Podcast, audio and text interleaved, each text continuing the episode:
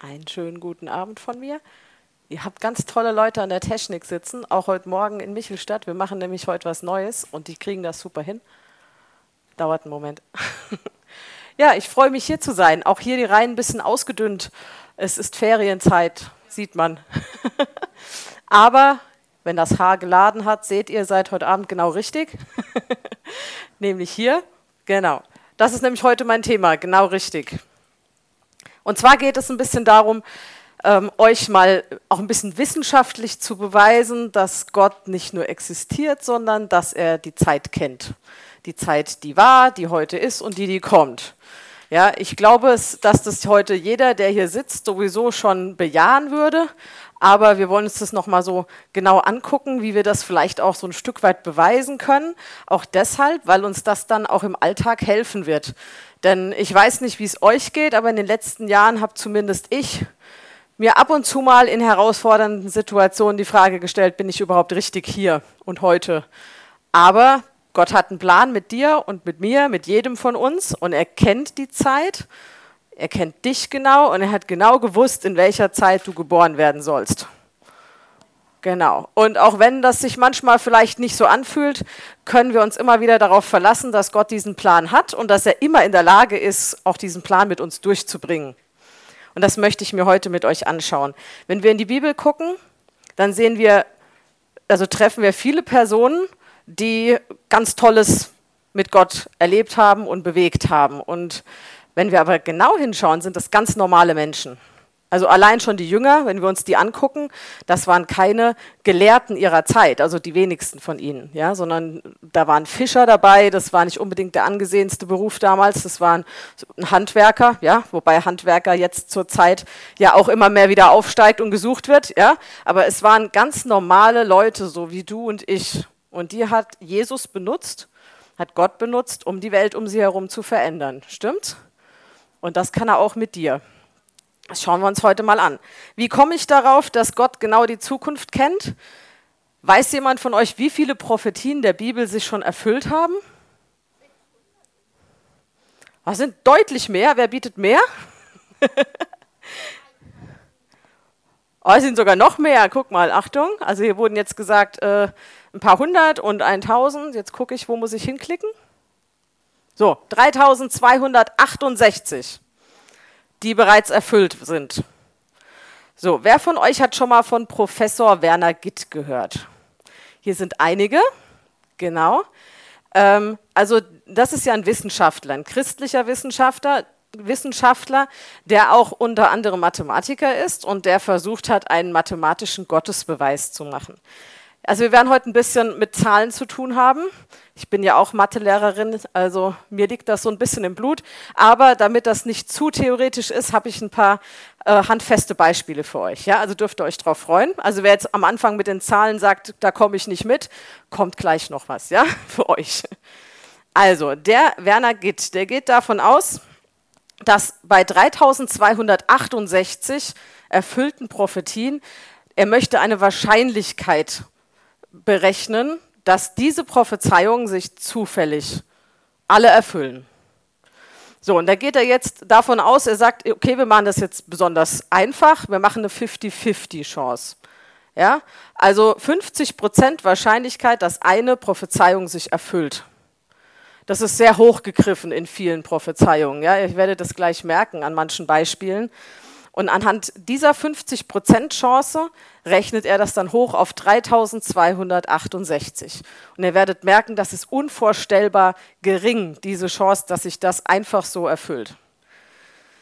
Wir fangen mal an mit vier ganz typischen, bekannten Prophetien, für, also die sich auf Jesus beziehen. Ja? Also einmal Jesaja 7, Vers 14. Da steht geschrieben, und habt bitte dieses 50% Wahrscheinlichkeit im Kopf, ja? Darum wird euch der Herr selbst ein Zeichen geben. Siehe, eine Jungfrau ist schwanger und wird einen Sohn gebären, den wird sie nennen Immanuel. So, 700 Jahre vor Jesu Geburt wurde diese Prophezeiung gesagt. Und das ist eigentlich so das Paradebeispiel. Stellt euch mal vor, da läuft jetzt eine junge Frau, die nicht verheiratet ist, die noch nie mit einem Mann zusammen war. Wie hoch ist wohl die Wahrscheinlichkeit, dass die schwanger ist? Also ich würde sagen, da ist eine 50-50 Chance ziemlich wohlwollend den Atheisten gegenüber, ja. Und trotzdem, auch diese Prophezeiung nimmt Werner Gitt und sagt, ich bin jetzt sehr großzügig und tolerant, wir sagen 50-50, ja. Eine andere. Micha sagt, und du, Bethlehem Ephrata, die du klein bist unter den Tausenden in Juda, aus dir soll mir der kommen, der in Israel Herr sei, dessen An Ausgang von Anfang und von Ewigkeit her gewesen ist. Auch er lebte ungefähr 700 Jahre vor Jesu Geburt. Und er hat damals schon gesagt, dieser Retter, dieser Erlöser, der kommt in Bethlehem zur Welt. Das war eine sehr ungewöhnliche Prophezeiung von menschlicher Sicht. Weil normalerweise hätte man wahrscheinlich gedacht, er wird in Jerusalem zur Welt kommen, der, der Königsstadt. Ja, aber er hat damals schon gesagt, nein, ich sag mal, dieses kleine Kaff, Bethlehem, da wird er zur Welt kommen. Ja, auch das hat sich erfüllt. Hosea, der ist jetzt sogar 720 Jahre vor Jesu Geburt, der hat gesagt, als Israel jung war, gewann ich ihn lieb und rief meinen Sohn aus Ägypten. Also er war, lebt jetzt eigentlich noch vor der Zeit, bevor überhaupt gesagt wurde, dass Jesus in Bethlehem zur Welt kommt. Und er wusste schon, dieser Messias wird eine Kindheit haben in Ägypten. Und wir wissen heute, das hat sich erfüllt. Durch den Babymord, den Herodes damals veranlasst hat, musste ähm, Josef, Maria und Jesus fliehen und die haben die ersten Jahre mit Jesus in Ägypten verbracht. Ja, also auch das, wer weiß das schon, ja, von einem anderen Baby. Und noch 700 Jahre vorher. Noch eins, Jesaja 50, Vers 6. Ich bot meinen Rücken dar denen, die mich schlugen, und meine Wangen denen, die mich rauften. Mein Angesicht verbarg ich nicht vor Schmach und Speichel.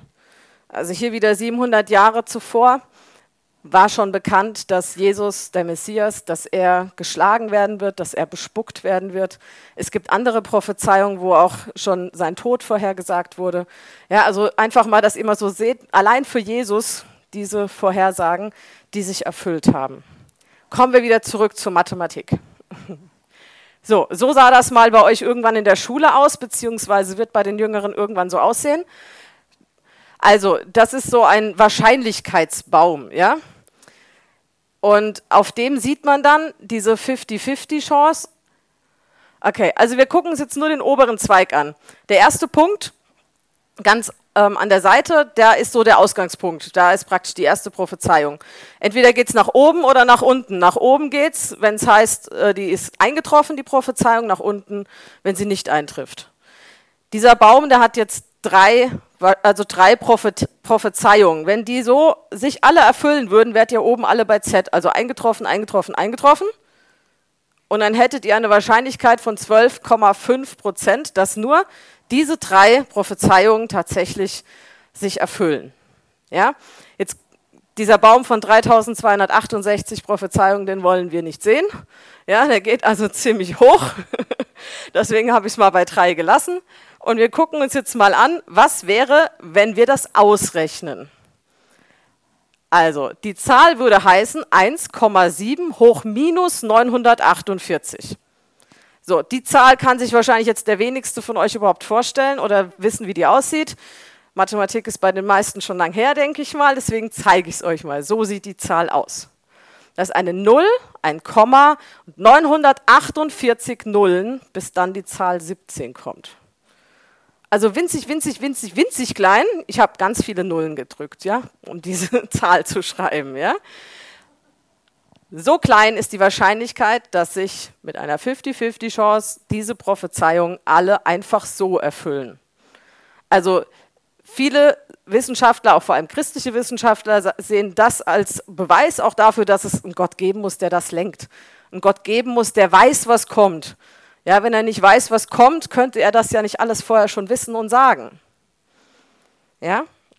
Jetzt für die, die jetzt vielleicht sagen, oh, das ist mir jetzt zu viel Mathematik, hier mal ein Beispiel. So, 25 Prophetien, die sich einfach so erfüllen, sind vergleichbar mit einer Badewanne voller Ameisen. Jeder, der jetzt das nächste Mal baden geht, hat das Bild vor Augen. Eine Badewanne voller Ameisen. Ich weiß nicht, wie er das errechnet hat, aber 36 Millionen schwarze Ameisen passen da wohl rein. So, und jetzt seht ihr eine kleine rote Ameise, die ihr da so in diesen Berg reinschmeißt. So, und danach geht ihr baden und holt mal mit verschlossenen Augen die rote Ameise raus. So ist die Wahrscheinlichkeit, dass sich diese ganzen Prophetien einfach so erfüllen. Wir reden nur von 25. Wenn wir von 78 Prophezeiungen reden würden, immer noch nicht mal die 100 erreicht, ja, dann haben wir eine 10 Meter hohe Schicht schwarzer Ameisen über den ganzen Planeten Erde und da drin eine rote Ameise. Nur, dass ihr mal so ein Verhältnis habt, ja, dass ihr seht, wie, wie gering diese Wahrscheinlichkeit ist, dass sich allein nur 78 Prophezeiungen erfüllen. Da wird ja das Universum nicht ausreichen für die 3268, ja? Okay, ich mache ein kleines Experiment und bräuchte hier gerade mal eine Unterstützung von meiner Tochter, die das euch mal vorführen wird. Also, ich habe mal einfach, damit ihr das auch mal so seht, 40 Prophezeiungen mit Reiskörnern abgemessen. Ich habe gemessen, wie viel wiegt ein Reiskorn. Ich brauche dich noch. Und habe das hier mal abgemessen, damit ihr das Verhältnis seht der Wahrscheinlichkeiten. Weiße Reiskörner sind die eine einzige Prophezeiung erfüllt sich nicht. Und das hier, das eine rote Reiskorn, ist jetzt dafür, dass es alles so passiert im Zufall. So. Irgendwo da drin ist sie. Du hast sie gesehen, ja? Das ist mein Beweis. So, die Elisa wird jetzt mit geschlossenen Augen hier mal versuchen, das rote Reiskorn zu finden. Was glaubt ihr, schafft sie es? so, guck mal. Und? Sie hat mehrere an den Fingern kleben. Es ist warm heute, aber es ist kein rotes dabei. Hättest du jetzt nicht gedacht, oder? Also mit, mit offenen Augen würde man es natürlich irgendwann finden, aber selbst da, ich sehe es hier gerade nicht. Kannst du rausfriemeln am Platz. Also nur, dass ihr mal so einen Begriff habt, ja, wie, wie gering diese Wahrscheinlichkeit ist, dass sich das irgendwie per Zufall so ergeben könnte. So, wenn wir jetzt wissen, dass Gott weiß, was kommt und was sein wird, glaubt ihr, er hat dann auch eine Ahnung davon, was du jetzt auf der Erde gerade sollst? Ein bisschen zögerliches Echo gerade. ja, also Gott hat einen Plan. Er kennt, er, er kennt dich ganz genau. Er würde diese eine rote Ameise, sage ich mal, genau finden. Ja, er kennt dich. Und wenn es Gott gibt und er den Zeitlauf der Welt kennt dann, und er einen Plan hat, dann ist es doch eigentlich für uns eine ziemlich gute Nachricht. Das heißt, egal welcher Situation wir so drinstecken, wir dürfen immer darauf vertrauen, dass wir da auch wieder heil rauskommen. Und nicht nur, dass wir heil rauskommen, sondern wenn wir Gott vertrauen, kommen wir sogar besser raus, als wir reingekommen sind. Ja, und das möchte ich euch anhand von ein paar ähm, Gestalten der Bibel, sage ich mal, jetzt auch mal so vor Augen führen. Das war das Experiment. So, und zwar fange ich mal an mit der Esther.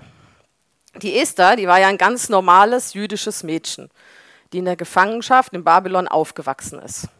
In der Stadt Susa hat sie gelebt bei ihrem Onkel Mordecai. Und ähm, erstmal war sie ein ganz, ganz normales Mädchen, das sie nicht ausgezeichnet hat vor, vor irgendjemand anderem. Sie hatte keine besondere Abstammung ähm, oder besondere Ausbildung, sie war ein ganz normales Mädchen. Und der König damals, der persische König, der hieß Kyros, in der Bibel wird er auch Ahasveros genannt.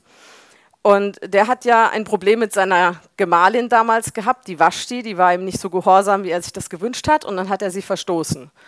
So, und dann brauchte er eine neue Königin. Und er ist jetzt nicht so wie wir heute ausgegangen, um zu gucken, wen er kennenlernt. Nein, er hat seine Soldaten ausgeschickt und die haben alle hübschen jungen Mädchen eingesammelt zu ihm gebracht und dann konnte er die alle kennenlernen und sich eine aussuchen. Und Esther war eine von diesen jungen Frauen, die vor den König gebracht wurden. Und Gott hat es so geführt, dass er sich in sie verliebt hat und sie wurde die neue Königin.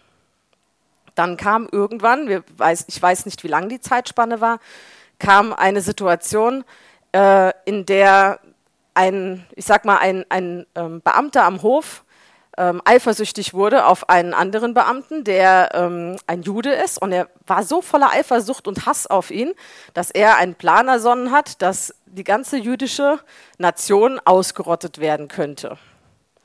Und der, ähm, der Onkel von Esther hat das dann mitbekommen und ist zur Esther gegangen, beziehungsweise hat ihr ausrichten lassen, du Esther, das und das ist geplant, du musst zum König gehen und du musst das verhindern.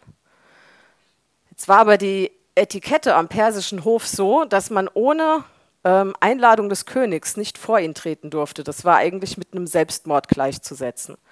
Einfach so ungerufen vor den König treten, ob Königin oder nicht, das war eigentlich das Todesurteil. Und sie hat sich erst nicht so richtig getraut. Aber der Mordecai ließ ihr dann Folgendes ausrichten. Denke nicht in deinem Herzen, dass du vor allen Juden entkommen würdest, weil du im Haus des Königs bist. Denn wenn du jetzt schweigst, so wird von einer anderen Seite her Befreiung und Rettung für die Juden kommen. Du aber und das Haus deines Vaters werden untergehen. Und wer weiß, ob du nicht gerade wegen einer Zeit wie dieser zum Königtum geworden bist. Daraufhin lässt die Esther dem Mordecai ausrichten, er soll die ganze jüdische Gemeinde zusammenrufen und sie sollen drei Tage lang fasten und beten und dann, sie wird das auch tun und dann wird sie zum König gehen. Ich glaube, das war ein enorm mutiger Schritt von ihr, dorthin zu gehen. Aber sie hat es nicht einfach so gemacht, sondern sie hat sich zuerst Zeit mit Gott genommen. Sie ist zuerst zu Gott gegangen. Sie hat nicht überstürzt irgendwas gemacht, sondern sie hat sich erst Zeit mit Gott genommen. Und ähm, daraufhin hat sie dann eine enorme Weisheit bekommen. Das könnt ihr in meinem Buch Esther nachlesen, wer es noch nicht gelesen hat. Ähm, Sie hat also um, eigentlich um mehrere Umwege herum das Herz des Königs wieder für sich und ihr Volk gewonnen und hat dadurch das ganze Volk Israel gerettet. Was hier jetzt für uns in unserem Thema heute besonders wichtig ist, ist, dass die Esther von Gott lange vorher als Königin gesetzt wurde. Er wusste vorher schon, dass sein Volk in Bedrängnis kommen wird. Und er hat einen Plan gehabt, wie das Volk da rauskommt. Und ich bin sicher, dass der Mordecai recht hatte, wenn sie nicht gehandelt hätte, dann hätte er einen Plan B gehabt. Ja, also er hätte sein Volk nicht in den Tod geschickt, nur weil Esther nicht gemacht hat, was er will. Ja, oder was, was er als Plan hatte. Er hätte einen anderen Plan gehabt, aber die Esther hätte sich um den Segen gebracht. Ja, und so ist sie mit ihm gegangen und ist in den Segen reingekommen. Ein anderes Beispiel ist die Rahab.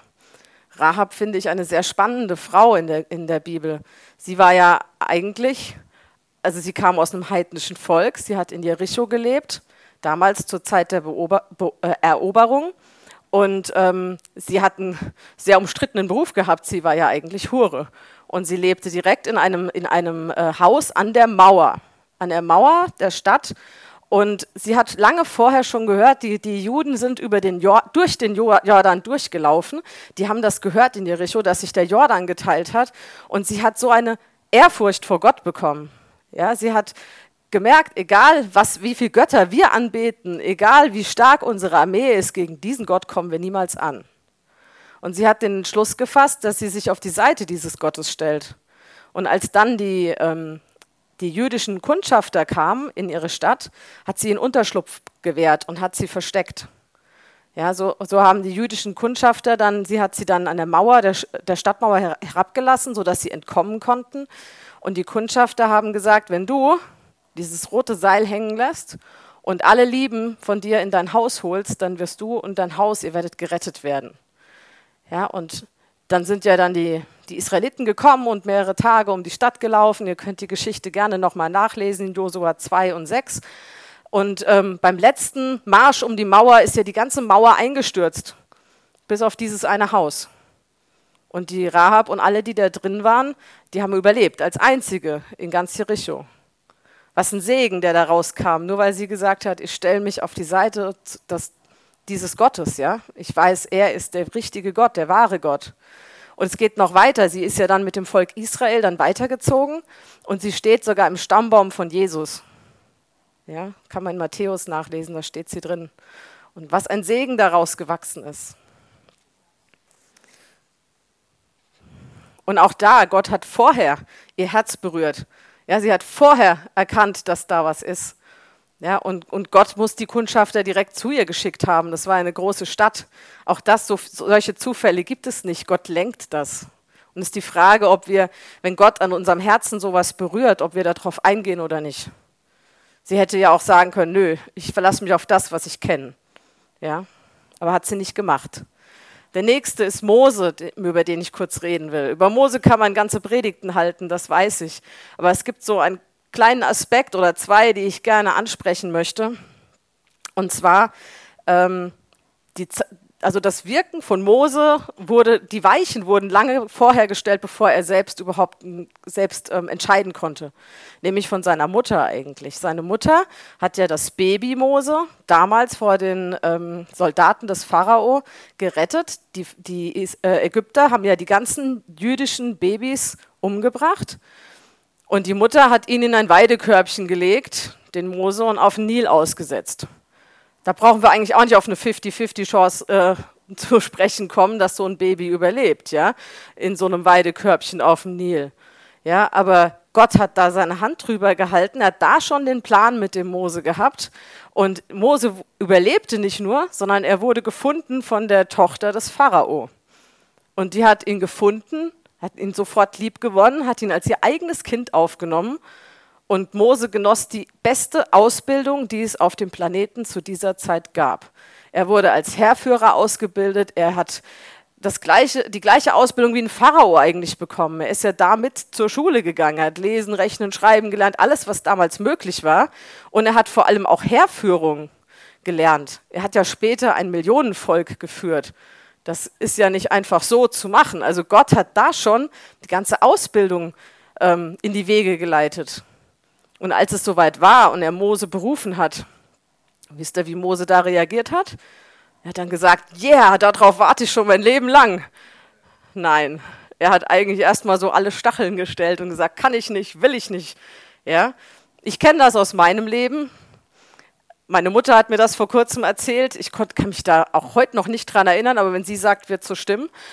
Sie hat nämlich gesagt, als ich auf dem auf der Suche war nach einer, nach der Ausbildung, ja, also so nach der Schule, wo, wo will ich hin, was für einen Studiengang wähle ich. Da war ich so ein bisschen planlos, wie das so in dem Alter so oft, glaube ich, vorkommt. Ich wollte eigentlich was mit Reittherapie machen und mit Kindern, behinderte Kinder. Das war so alles so mein Traum, aber ich war so ein bisschen langsam. Ja. Ich habe zu spät mich für die ganzen Studiengänge beworben, die waren alle voll. Und habe ich gedacht, was mache ich jetzt? Und irgendeine Freundin von meinen Eltern haben gesagt, naja, soll sich in Gießen bewerben, die nehmen immer, ja, da ist immer Platz und die soll für Lehramt studieren. Ähm, und zwar Heil- und Sonderpädagogik, haben sie gesagt. Lehramt, das Wort ist gar nicht gefallen. Und ich, okay, mache ich, bin auch gleich angenommen worden und habe erst dann dort am Studienseminar, als ich mich einschrieb, gemerkt, dass ich da auf Lehramt studiere, weil die haben nach meinen Fächern gefragt. Und ich so, oh, ja, und jetzt bin ich aber so dankbar, dass ich da bin, wo ich bin. Denn äh, genau, was meine Mutter nämlich gesagt hatte, sie hatte zu mir gesagt, Simone, frag doch mal Gott, was du machen sollst. Und da habe ich dann gesagt, nee, weil der will eh was anderes. Das war meine Antwort wohl. Nein, der will eh was anderes, den frage ich lieber nicht. Ja, deswegen kann ich den Mose eigentlich ganz gut verstehen. Ja, dass er erst mal gesagt hat, oh, da ist, kommt ganz viel auf mich zu, das will ich eigentlich nicht. So war ich auch ein bisschen. Aber Gott hat trotzdem mich so geleitet, bis ich dann diesen, diesen Beruf, dieses Studienlehramtsstudium begonnen habe. Und ähm, ich bin heute so dankbar dafür, weil ich mich genau am richtigen Platz fühle. Und ich hätte von mir aus nie dieses Studium Lehramt gewählt. Ich hätte mich nie als Lehrerin gesehen. Ich hätte mich auch eigentlich nie hier vorne gesehen, als jemand, der hier vorne lehrt. Ich hätte mir einen ganz anderen Dienst ausgesucht, wenn Gott mich gefragt hätte. Ja, aber ich stehe hier und ich merke, es tut mir gut und ich merke, es macht mir Freude und ich merke an der Rückmeldung, dass Gott durch mich was rüberbringt und das ist einfach schön, an dem Platz zu sein, wo Gott mich haben will. Ja, sowohl im Beruf als auch in der Gemeinde.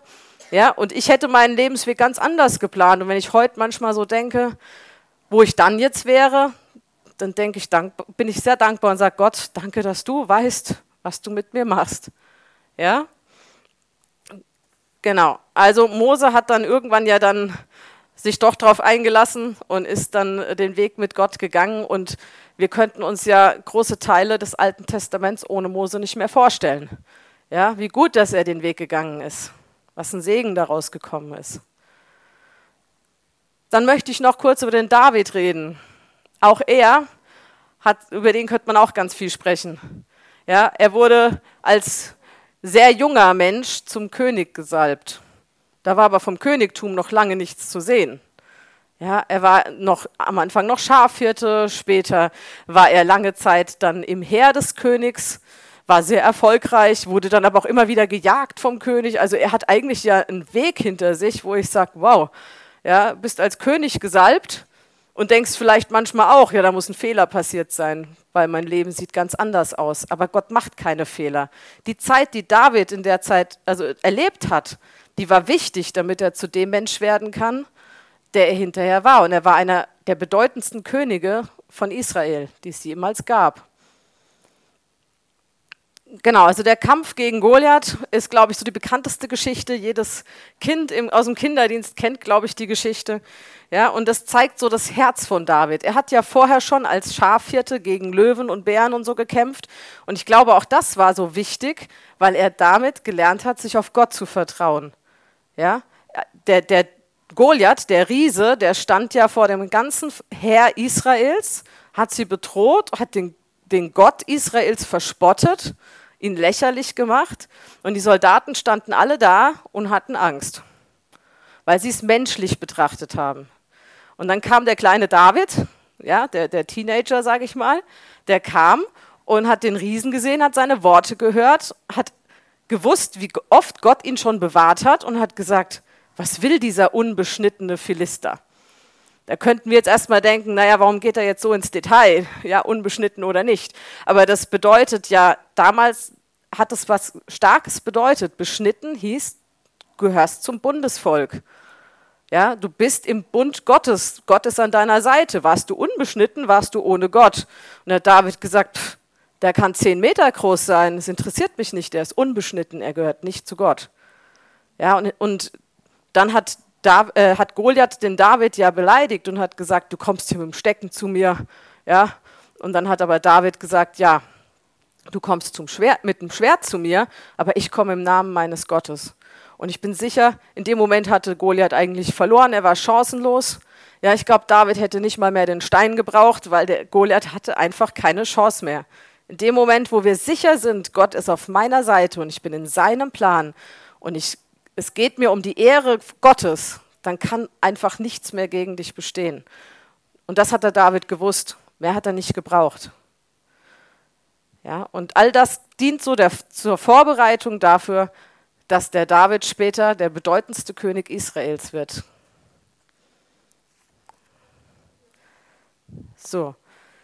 Wenn wir uns jetzt also diese ganzen Menschen anschauen, dann stellen wir also fest, okay, es waren ursprünglich ganz normale Menschen, auch David. David hatte ja sieben große Brüder. Ja, alle, sage ich mal, wie, na, wie, nach dem, was die Bibel schreibt, alle erstmal größer, älter und schöner als David. Ja, muskulöser, was auch immer. Ja, also ähm, niemand hätte den David als König gesalbt nach dem, was man gesehen hat. Aber Gott schaut eben aufs Herz. Ja, Gott, Gott sieht den kleinen David und sagt, und genau der hat die richtige Ausrichtung auf mich. Deswegen hat er ihn gewählt. Und genauso schaut er auch auf dich und auf mich und denkt, wo ist derjenige, der sagt, dir vertraue ich voll und ganz und dir folge ich voll und ganz, ähm, den Weg, den du willst und nicht den, den ich will. Und auch wenn wir zwischendrin mal so ein bisschen, ich sag mal, bockig sind, so wie ich das war in meiner Teenagerzeit, hat Gott jederzeit alle Macht, dich von da wieder zurück auf deinen Weg nach da zu setzen. Solange du mit deinem Herzen sagst, okay, du darfst mich korrigieren, ich will mit dir gehen. Ja? Und es gibt noch etliche andere Leute aus der Bibel, über die wir reden können. Fallen euch ein paar ein? Fällt euch jemand ein, wo ihr sagen könnt, oh ja, der passt da auch rein? Ist auch ein ganz normaler Mensch, mit dem Gott ganz viel gemacht hat. Gideon, ja. Josef. Nochmal Josef gesagt? Nehemiah. Samuel, ja. Also es gibt ganz viele Menschen in der Bibel und gibt es auch welche heute, bekannte Namen oder auch weniger bekannte Namen, wo er sagt, das ist jemand für mich, der bewegt was, der, hat was in der Welt bewegt oder hat was auch nur in unserem Umkreis bewegt, weil er mit Gott geht. Was? Kitty?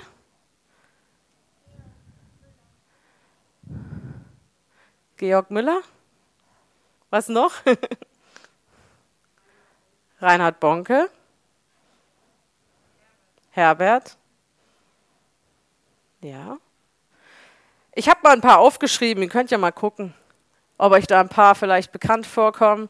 Ich lese vielleicht mal vor, einfach für die, die auch im Internet sind. Also hier steht Abraham, steht Noah, Jona, Ruth, da steht auch der Herbert dran, Daniel, Luther, Kitty, Maria, absolut auch, ja. Anita, das ist die Leiterin von Michelstadt. Serena, steht Seraphin dran. Es ist auf jeden Fall nicht vollständig. Da könnten noch sehr viel mehr Namen drauf. Es haben aber nicht mehr draufgepasst. Marita, genau. Paulus, Marei, ja, es stehen viele Namen drauf, die jetzt leben und auch die, die nicht mehr unter uns sind. Ja, es gibt so viele Menschen, die durch Gott oder, oder Gott hat durch diese Menschen was bewegt.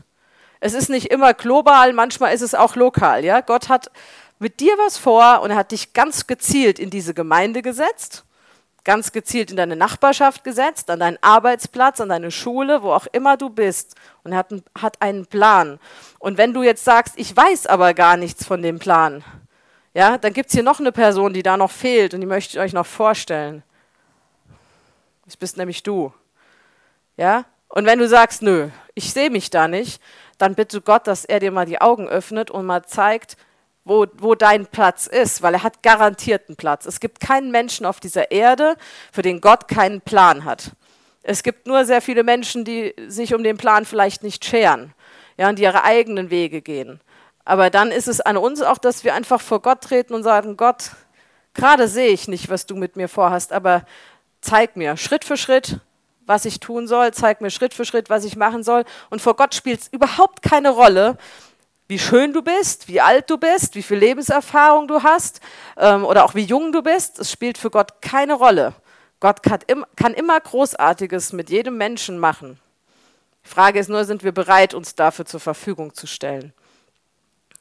Und wenn wir gleich nochmal in den Lobpreis gehen, möchte ich euch einfach auch auffordern, dass ihr direkt da in dieser Richtung nochmal vor Gott tretet und sagt, Gott, zeig mir, wo ich vielleicht auch in eine falsche Richtung gegangen bin. Du darfst mich zurücksetzen, ja, darfst mich an den Platz setzen, wo, wo du mich haben willst, darfst meinen Kurs korrigieren, ja, oder auch wenn du eine Vision von, von dem hast, was Gott für dich äh, geplant hat und du sagst aber, ich komme nicht in die Richtung, dann kannst du ihn auch da bitten, dass er sagt, Gott, wie komme ich, wie komme ich dahin, wo ist der nächste Schritt? Und Gott wird ihn dir zeigen, weil es ist ja auch Gottes Plan mit dir, ist ja nicht deiner.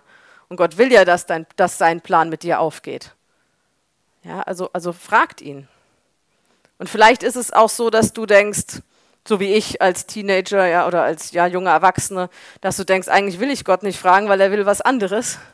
Ja, auch da, da fordere ich dich auf, dass du sagst, Gott, noch ist mein, mein eigener Wille ziemlich stark, aber ich weiß, dass du immer gut, dass du es immer gut mit mir meinst und lass mein, meine Ziele, also lass deine Ziele auch meine Ziele werden.